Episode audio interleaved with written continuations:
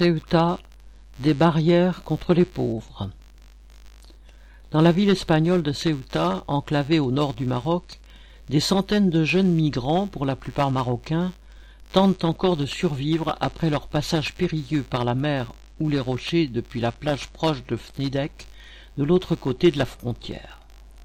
Des milliers d'entre eux étaient arrivés quelques jours plus tôt, les 17 et 18 mai, profitant d'une fenêtre dans la surveillance armée de la police marocaine pour tenter l'aventure désespérée.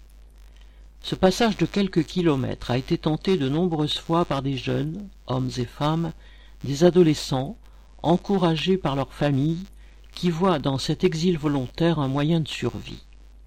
Cette fois, les policiers marocains détournant le regard, l'occasion avait été rapidement relayée sur les réseaux sociaux et les départs avaient été massifs.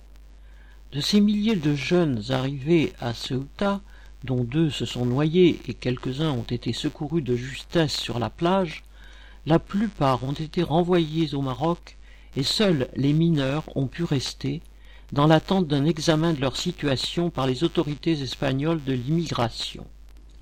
Le sort des premiers ne fait guère de doute. Même en l'absence de poursuites et de brutalité policière, ils retrouvent aussitôt la pauvreté qui règne à Fnaidek depuis fin 2019. Les effets de la crise sanitaire ont été décuplés suite au blocage par le pouvoir des activités de contrebande de tabac, d'alcool, de produits hors taxes qui faisaient vivre des milliers d'habitants de la région, de petits boulots en petits commerces.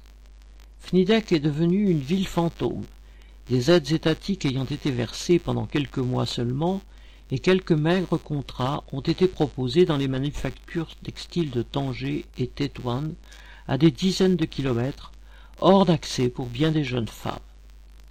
Le taux de chômage défie les statistiques.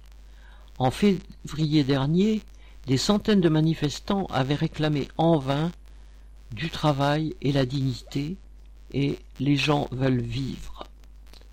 C'est pourquoi, à présent, les candidats au départ à tout prix vers l'Europe si proche espèrent, comme dit une jeune femme de vingt-six ans, interviewée par RFI, citation, assurer l'avenir de ses enfants, car ici il n'y a rien.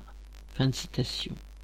Une jeune fille de dix-huit ans affirme à son tour qu'elle, n'a pas peur de partir, mais de mourir pauvre ici.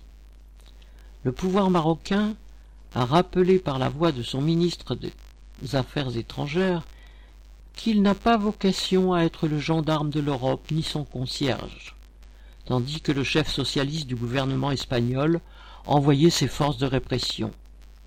Mais la crise diplomatique hispano-marocaine qui serait à l'origine de l'afflux de réfugiés à Ceuta n'est qu'un aspect du problème. Le principal est l'attitude criminelle des grandes puissances européennes qui se drapent dans les pactes et les traités, osent parler de droit d'asile alors qu'elles protègent leurs frontières et leurs intérêts politiques. Citation Personne ne peut faire chanter l'Union européenne. se vante le vice-président de la Commission de Bruxelles en allusion à l'attitude récente du Maroc.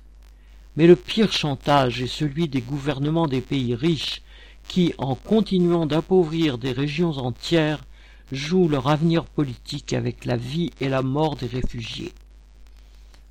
Viviane Lafont